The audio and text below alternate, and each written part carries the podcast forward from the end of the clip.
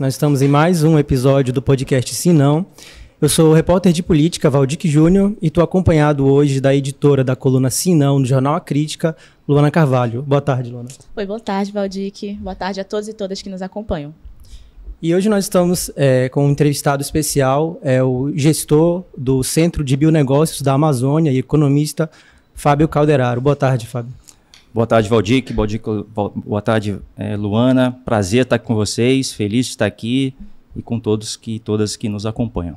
Bacana, seja bem-vindo, Fábio. Obrigado. Espera a gente não se estender muito, que eu e o Valdir, quando estamos juntos né, no podcast, a gente é ultrapassa. Inclusive, ah, deixa eu virar aqui nossa ampulheta, nosso contador de tempo aqui, que super chique, tecnológico, que né? Chique. Podemos ver. Deixa eu já aproveitar que eu esqueci de falar no início, para você que está assistindo, aproveitar para curtir o vídeo, é, se inscrever no canal e compartilhar o link que a gente tem é, toda semana episódio do Sinão e de outros podcasts também para você acompanhar aí no perfil do A Crítica. Ah, e se você quiser também enviar uma pergunta, tiver alguma dúvida, fazer um comentário, é só escrever aí no nosso chat. Nós estamos ao vivo tanto no Facebook quanto no YouTube. Pode mandar que a gente está acompanhando aqui e a gente vai repassar a pergunta para o nosso entrevistado de hoje. Acho que é isso. Quer começar? Pode ser. Bom, Fábio, tudo bom? Bem-vindo novamente. É, eu acho que a gente pode começar falando, né? No mês passado, o presidente Lula assinou o decreto é, que deu autonomia ao CBA. Isso era uma luta, né? Que já vinha sendo aí é, uma batalha que você vinha batalhando há anos. E eu queria que você explicasse, Fábio, na prática, o que, que vai mudar, como é que isso vai ajudar, é, no, no caso, o desenvolvimento dos projetos do CBA, como é que vai ser a partir de agora? Bom, nós estamos falando da assinatura do decreto 11516 que dá autonomia administrativa e, mais do que isso, uma personalidade jurídica para o centro, que era um desejo da nossa sociedade há mais de duas décadas. Né?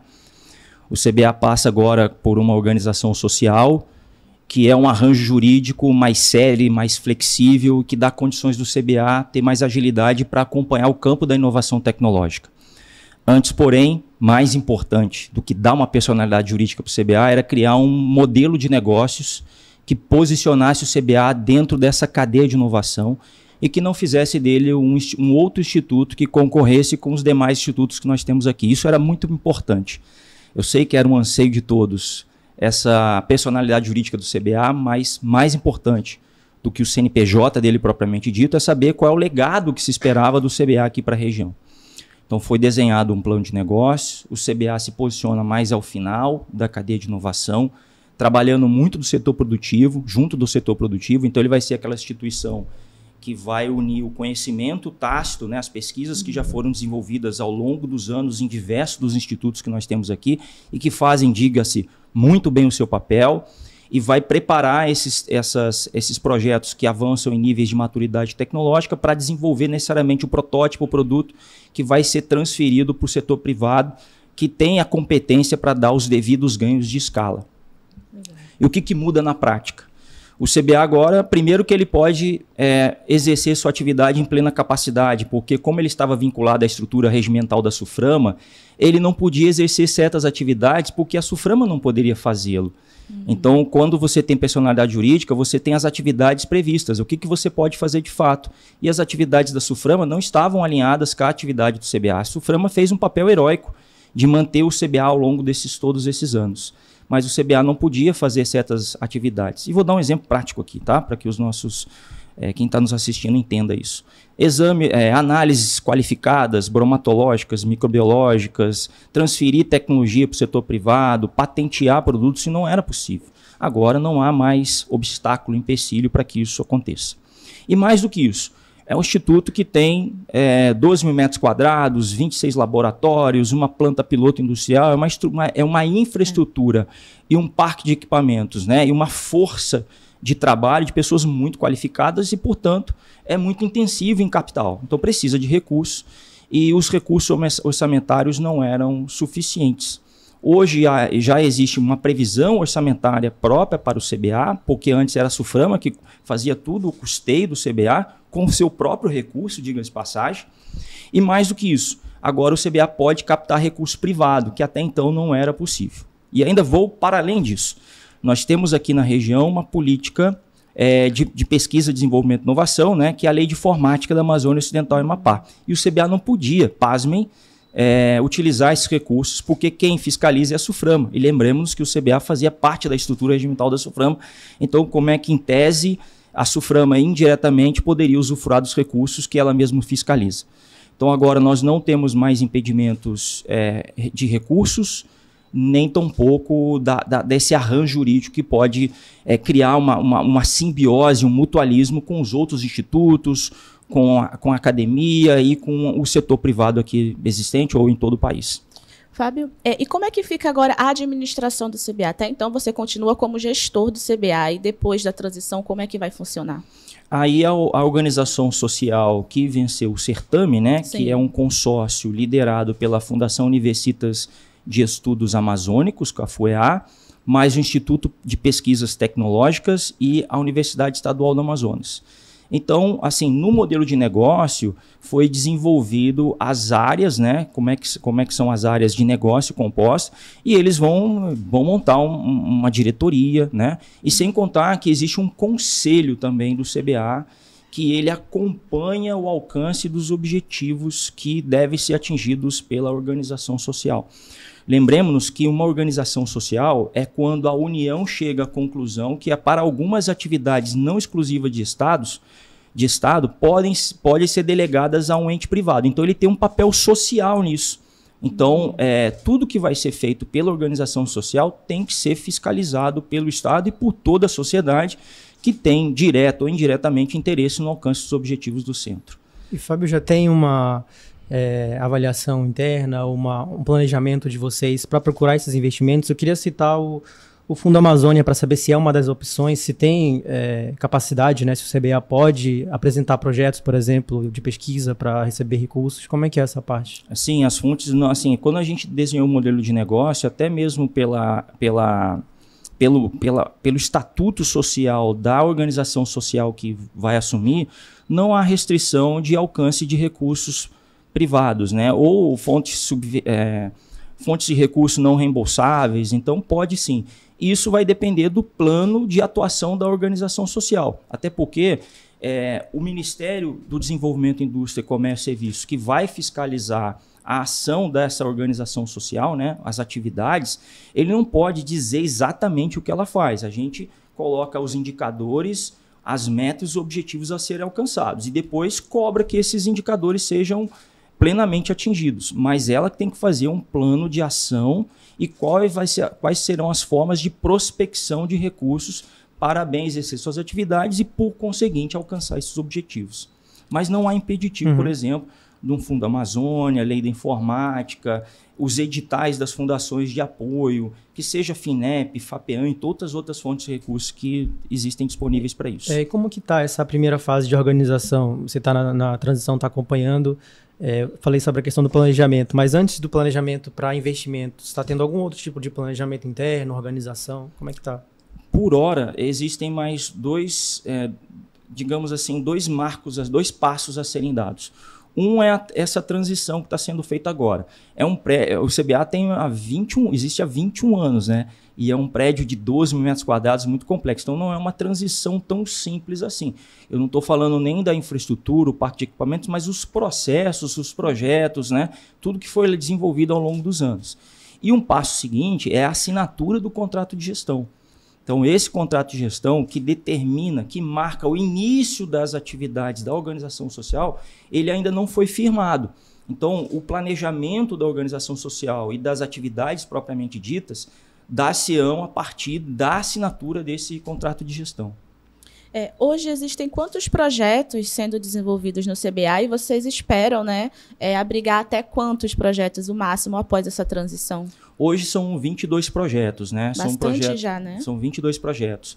É, isso vai depender da organização social. Faz parte, inclusive, né, do trabalho deles avaliar quais projetos serão continuados, descontinuados ou adaptados. Né?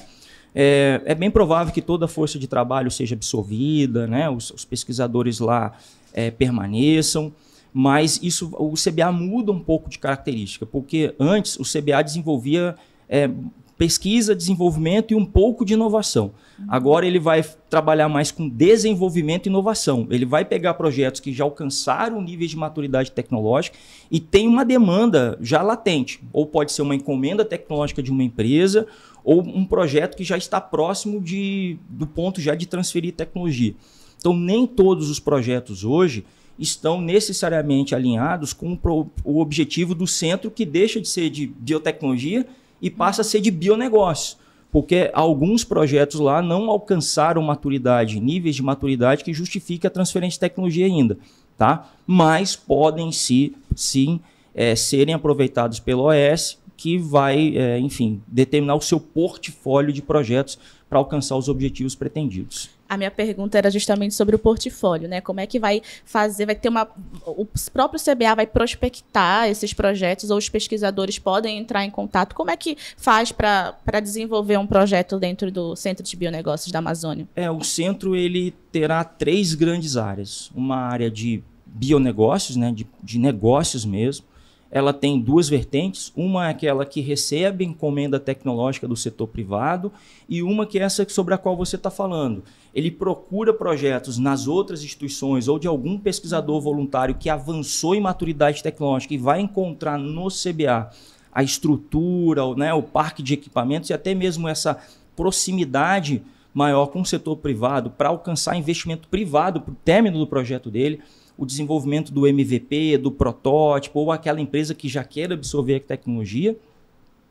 Um, uma área de laboratório aberto, né, que vai servir para abrigar é, instituições que queiram alocar espaço no CBA, porque é uma instituição muito grande. É pouco provável que, que o consórcio vencedor não conseguirá é, é, fechar a ociosidade que existe no CBA hoje. Então, muito Legal. bom de, de, de, alugar o espaço, né? Uhum e, e, e, vai ser um grande prestador de serviço também. Como uma incubadora mesmo. Exato, né? exato. E uma área que é uma área, é um PMO, é, é como se fosse um, uma fábrica de projetos para alcançar recursos dessas diversas fontes sobre a qual você falou. Uhum. Então, nessa área de negócios, os pesquisadores de outras instituições procurarão o CBA para falar assim, olha, eu tenho um projeto que já avançou, está no TRL 4, 5, eu quero já preparar, desenvolver aqui o protótipo, o MVP, para transferir para o setor privado e provavelmente a OS, a partir do que ela avaliar se realmente esse projeto está alinhado com os objetivos do centro, com certeza ele será absorvido. Falando desses investidores, é, como que é a relação atual do CBA com as empresas do polo industrial? Tem parcerias, tem investimentos mais diretos, assim? Nós, gente, é muito triste isso, porque como a gente não tinha personalidade jurídica, a gente não poderia estabelecer nenhum, nenhum instrumento jurídico, a gente, normalmente a gente dribla e não consegue marcar o gol. A tecnologia é desenvolvida, mas falta essa capacidade da interação, porque o CBA não existia até então, era um projeto, e a gente não conseguia fazer a transferência de tecnologia. Então, mas tem muita coisa lá desenvolvida que agora não há mais obstáculo de ser transferido para o setor privado para dar escala para esses projetos. Tecnologia é, que poderia ser usada pelas empresas daqui, por exemplo, se, se você puder dar alguns exemplos também. É, tem muita coisa que tem segredo industrial nisso, mas, por exemplo, é, setor de, nós temos aqui o setor de termoplástico, por exemplo, que é o quarto setor, maior setor da atividade. Essa parte de biopolímeros, bioplásticos, já existe muita coisa já desenvolvida.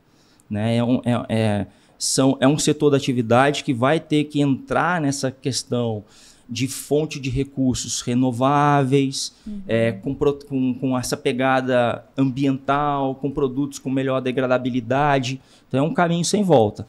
Então eles já nos procuram há muito tempo para desenvolver essa tecnologia. É muito engraçado, inclusive, que as empresas que mais se preocupam com isso, eu acho que isso é importante de ser ressaltado, são as empresas da região. Multinacionais não têm essa flexibilidade da decisão da mudança do portfólio dela de produtos. Mas as pessoas daqui que começaram outrora, né, uhum. com as suas plantas industriais, elas são as mais preocupadas em criar esses produtos que, além de ser sustentáveis, geram atividade econômica no interior porque a matéria-prima de lá viria. Né? Então, eles têm compromisso nessa questão do desenvolvimento das cadeias produtivas da região. Então, esse é uma linha, como tantas outras. A parte de alimentos, já existe tecnologia. É, a parte de bioinsumos para. Estou falando biofertilizantes, né? uhum. né? É, biodefensivos, para a agricultura, que é um mercado doméstico fantástico, né? O Brasil, e, e quando se fala em saldo, né? É, exportação menos importação, já é o maior produtor agrícola do planeta. Ela é o segundo em termos absolutos, mas em saldo é o maior. Então a gente tem um mercado doméstico fantástico. Então essas tecnologias a gente já tem lá, falta, é lógico, prototipar ainda, fazer os ajustes finais, mas muita coisa vai poder ser transferida. Eu queria tá. citar Estou falando que a gente fica é, numa, sim, sim. numa, briga aqui porque vai perguntar. Fábio, a gente falava nos bastidores né, sobre os projetos de fibras naturais. É, você falava que é, é que é uma, é uma opção né, de substituição da, da, da, malva e da juta, que algumas comunidades aqui no Amazonas ainda trabalham com, com esse cultivo. Queria que você explicasse como é que funciona isso e como é que, qual é o forte potencial né, da, da fibra para a nossa economia aqui no estado. Sim, Luana, nós estamos falando, é, assim, hoje já existe a indústria de sacaria, né, que é o fio de ouro, né, do, uhum. do Amazonas, né, que, que, que, era produzi que são produzidos a partir de juta e malva. Existe um blend, né, boa parte da fibra hoje vem da Índia, é, não existe produção suficiente para atender o mercado daqui, mas o, o curauá, que é um vegetal da região, muito característico, fiel às características amazônicas, é, ele pode ser uma alternativa para diversos setores de atividade, não só de sacarias, porque lembremos que o, é, é, o setor de juta e malva ele é muito insalubre, né? Porque ele é semeado na, na cheia, mas ele a coleta é na, na, na cheia, né? Em, em, áreas alagadas, né? De várzea. Então tem pro, problema de, de insalubridade, picada de ofídio, essas coisas todas. Não há continuidade da atividade. Então a gente acredita que se a gente seguir com o Curauá, ou até mesmo a gente tem pesquisa lá de utilizar rejeito do, do abacaxi, da produção de novo remanso, de taquatiara, para criar esses linhos amazônicos para alguns setores. Linhos amazônicos para o setor têxtil e de, de sacaria, né? E a fibra do curauá também, que é a fibra mais resistente que se tem conhecimento, diga-se, é mais resistente que a própria fibra de vidro, ela está sendo incorporada é, nos compósitos poliméricos para a indústria de termoplástico. Então, normalmente, uma carga, né, uma fibra de vidro, um talco, que, que vai junto do polipropileno ali, é substituído pela fibra, e aí você tem um, um, um plástico é, ecológico, digamos assim, um polímero ecológico. E o qual é importante disso? É encadeamento produtivo. Porque as atividades econômicas que aqui estão postas na, no nosso polo industrial de Manaus não necessariamente se comunicam com a economia da floresta, não é verdade? Não há uma Sim. empresa aqui que hoje demande de uma agroindústria no Novo Remanso, em Taquatiara, em Maués, em Tefé e assim por diante. E que, por conseguinte, compra insumos né, e matéria-prima é, das comunidades agroflorestais, dos sistemas de manejo. O setor de termoplástico, e nós fizemos um trabalho no CBA, utilizando uma, uma, uma, uma, modelagem de matriz um produto, chegamos à conclusão que é o setor da atividade que gera mais encadeamento produtivo para trás e para frente. Então, se ele incorporar, por exemplo, fibras é, naturais aos compósitos, ele vai demandar muito de uma agroindústria que necessariamente será criada próximo da produção. Então você leva o setor secundário, que é mais intensivo em tecnologia, gera emprego de melhor qualidade, ele implica em contratação de força de mão de obra mais qualificada, você vai ter que treinar as pessoas, qualificar as pessoas que até então nunca trabalharam no setor secundário, numa agroindústria. Uhum. Então isso é muito importante para o encadeamento produtivo, sem contar que gera uma demanda industrial mais planejada para o produtor. Porque, por exemplo, lá no Novo Remanso, que é um grande produtor de abacaxi, eles vendem praticamente é B2C, ele produz e vem aqui para vender aqui no atacado ou no varejo. Uhum. Uma indústria é uma encomenda mais planejada, ele começa a se planejar mais, e isso em termos de estruturação do próprio negócio é extremamente importante. Então a gente vai gerar demanda mais qualificada para o interior, e esse é o objetivo, inclusive, do modelo Zona Franca, quando em 2014 foi prorrogada em mais 50 anos por, pelo, por meio da emenda constitucional 83, que é espraiar esses efeitos que ficaram concentrados na capital para o interior, desenvolvendo as cadeias produtivas endógenas aqui da região. Ainda bem que tu fez a pergunta primeiro, porque agora encaixou totalmente na minha próxima, que é justamente sobre isso, Zona Franca, sobre o futuro, né? É, semana passada a gente teve a entrega do relatório da reforma tributária pelos, pelo grupo de trabalho do Congresso, né, que fez esse, essa análise da reforma. E a Zona Franca é citada, é, colocada pelos parlamentares como importante para a região, inclusive a sua manutenção. Eles citam é, o prazo de até 2073, que é justamente esse que foi de 2014. É, e eles falam que ela é importante. É, deixa eu pegar aqui a palavra exata, o trecho exato. É, cadê, meu Deus? Acho que passou agora aqui, mas eles falam basicamente que ela é importante enquanto se procura um novo modelo. É, um, um período de transição para a região. É colocado isso, inclusive, um novo modelo. Eu queria saber de você, é, como economista e também como gestor do CBA, é, que visão que você tem para frente da Zona Franca, do CBA, é, a importância que ele deve ter nos próximos anos e também se você avalia que a Zona Franca tem mesmo esse prazo para encerrar. Tem gente que concorda com isso, tem gente que não. É, que avaliação que você faz desse ponto específico da, da Zona Franca? Eu acho que tem, tem gente que entende que muito mais do que eu sobre que está cuidando bem dessa pauta. Então, o superintendente Sufrão, Bolsonaro, vai estar tá cuidando disso direitinho para manutenção das vantagens comparativas do modelo Zona Franca. Agora, é fato, é fato que o modelo foi prorrogado em 50 anos, como eu disse, em 2014, e, para tanto, houve alguns objetivos a serem atingidos. Um deles, né, existem alguns objetivos, é aumentar as exportações, enfim, mas um deles é desenvolver essas cadeias produtivas. Porque o modelo de desenvolvimento, ele acontece quando você tem é, a irradiação da atividade produtiva. E para ter irradiação da atividade produtiva para o interior e para os outros estados que fazem parte do modelo Zona Franca, os cinco estados, né, você tem que ter setores da atividade que se comunicam com setores de atividades adjacentes de cidades adjacentes. E a bioeconomia é um setor da atividade que tem esse poder de encadeamento produtivo. Né? Porque ela, como eu disse, ela vai demandar de uma agroindústria que vai demandar principalmente para atividades que têm encadeamento produtivo. Nem todas as atividades têm poder de encadeamento para trás. Então, vou dar um exemplo. Você vai falar assim: ah, vamos produzir um grande produtor de bioinsumos para a agroindústria. Na hora que você isola, isola ali um microorganismo, né, que você sabe que ele tem interesse biotecnológico para ser um sei lá, um fixador de fosfato, alguma coisa assim, você coloca ele num bioreator, ele vai produzir, você não vai gerar demanda para o interior. Agora, área de alimentos, por exemplo, você tem.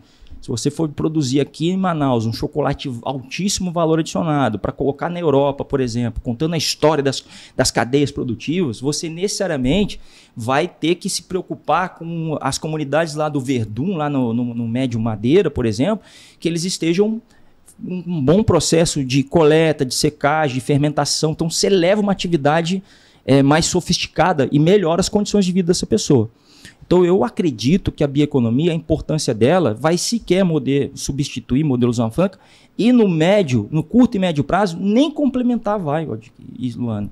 Porque o PIN faturou em 2022 164 bilhões de reais a cadeia produtiva amazônica que todo mundo conhece, a mais famosa é a do açaí, não faturou 400 milhões no mesmo ano. Mas é aquela que vai levar a atividade econômica para o interior. E tudo bem, uhum. tudo bem.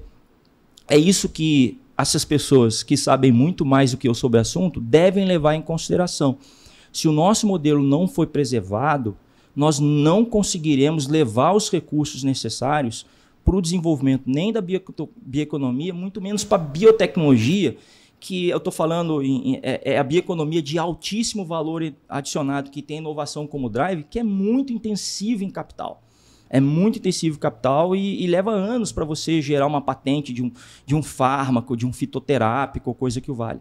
Então a gente precisa do modelo. Agora, é, como setores de atividade que levam a atividade produtiva para o interior, gerando emprego e renda, eu acho extremamente importante. E não só isso, pode nos colocar numa fronteira tecnológica lá no futuro, que nós, inclusive, para a qual nós não temos sequer concorrentes. É, então, só para ver se entendi bem, para você, a bioeconomia, no caso dos bionegócios, é, deve existir, coexistir ali com a Zona Franca, é isso? Sim, com certeza. Não, não são coisas mutuamente excludentes sem a Zona Franca, a gente não vai conseguir desenvolver a bioeconomia. Não é como se fosse uma substituição no futuro da Zona Franca, não? Não, definitivamente não. Bom, na minha opinião, né? Sim, sim. sim.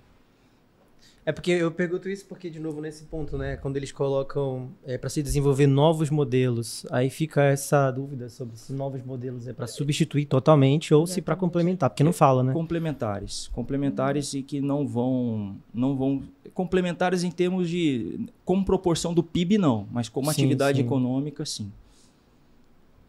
Bom, é, deixa eu pegar aqui as minhas questões, eu tinha saído. Falando, você falou em algum momento aí sobre agroindústria. É, ontem a gente teve dados sobre desmatamento do Map Biomas, é, que mostrou que o Amazonas está em segundo lugar entre os estados do país que mais tem desmatamento, e Lábrea, é, pela primeira vez, chegou ao primeiro lugar entre todos os municípios do Brasil com mais desmatamento. A gente fez uma matéria sobre isso, eu falei com o secretário de Meio Ambiente do município ontem, e ele me disse que um dos grandes fatores desse desmatamento, isso também consta no relatório do MAP Biomas, é, é agropecuária lá na região. Eu queria saber de você se o CBA tem algum tipo de projeto ou se também está na alçada né, do centro desenvolver tecnologias que possam ajudar a, esse, é, a essa agropecuária ser desenvolvida de maneira mais sustentável, menos predatória, né, para reduzir esse dado de desmatamento. Bom, é o seguinte, quando a gente fala, é, tudo na vida você faz escolhas o tempo todo, né? Quando você está falando em atividade predatória ou avanço da pecuária no sul do Amazonas, é porque você não criou ali outras alternativas que gerassem um alto custo de oportunidade para que as pessoas não fossem para aquela atividade. Concorda comigo? Então, a geração em emprego e renda em atividades que têm maior valor adicionado, maior retorno sobre o investimento, maior ganho de produtividade, isso é extremamente importante. O que tem no CBA hoje, isso vai ser um papel da organização social a partir do momento em que assinarem o seu contrato de gestão. Todos os projetos que lá forem desenvolvidos têm que ter necessariamente a previsão da estrutura de cadeia de fornecimento, inclusive recursos para tanto. Porque o que acontece hoje é que as tecnologias elas são criadas, mas ficam per si na, no desenvolvimento tecnológico. Não se pensa, por exemplo, para as tecnologias que dependem da cadeia de fornecimento de matéria-prima, na organização delas. E muitas das vezes, o grande desafio aqui na nossa região não é necessariamente o do desenvolvimento tecnológico. Vejam bem, eu não estou dizendo que não é, não é o maior deles. É a estruturação da cadeia de fornecimento. Então, todos os projetos lá, é, eles têm que prevê no mínimo 30% dos recursos para organizar. Vou dar um exemplo prático disso, tá? Bom, existem fábricas de chocolate aqui na região. Muitas delas sequer compram o cacau selvagem daqui, compram do Pará porque os fornecedores não estão estruturados. Quando você vai lá no Manicoré ou você vai lá em Tefé, nos produtores, muitos deles têm lá um estoque de cacau, mas não está adequado, por exemplo, para atender a indústria aqui. E vão trabalhar eles precisam de sustentar suas famílias, precisam se alimentar. Então eles vão trabalhar para atividades ilegais e predatórias. No, no Madeira, por exemplo, é o garimpo. Hum. Se eles estivessem, se eles alcançassem mercado, se o projeto chegasse lá e eles conseguirem fazer um bom processo de fermentação, secagem, armazenamento, eles conseguiriam vender o cacau para essas empresas de maior valor adicionado e, e, por conseguinte, não ia trabalhar no garimpo. Então, é, existe, já dentro desse é, modelo de negócio do CBA, é, já existe essa previsibilidade de estruturar a cadeia de fornecimento que vai cuidar dos produtores lá na ponta de, da linha e, por conseguinte, evitar que eles é, trabalhem atividades predatórias com efeitos ambientais. Quanto à questão do. Da, hoje não há projeto no CBA que atue diretamente nesse tema sobre o qual você falou. Mas isso vai ser uma escolha da, da organização social.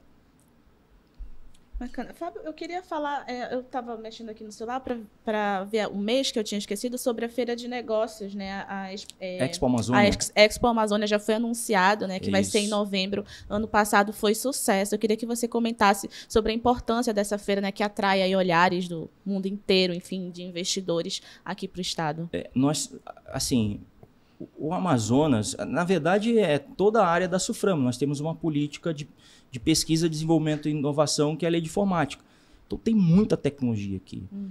É, a nossa região é uma região sui generis, porque você tem um modelo de ciência e tecnologia particular aqui da região, você tem os maiores, o maior instituto da América Latina está aqui.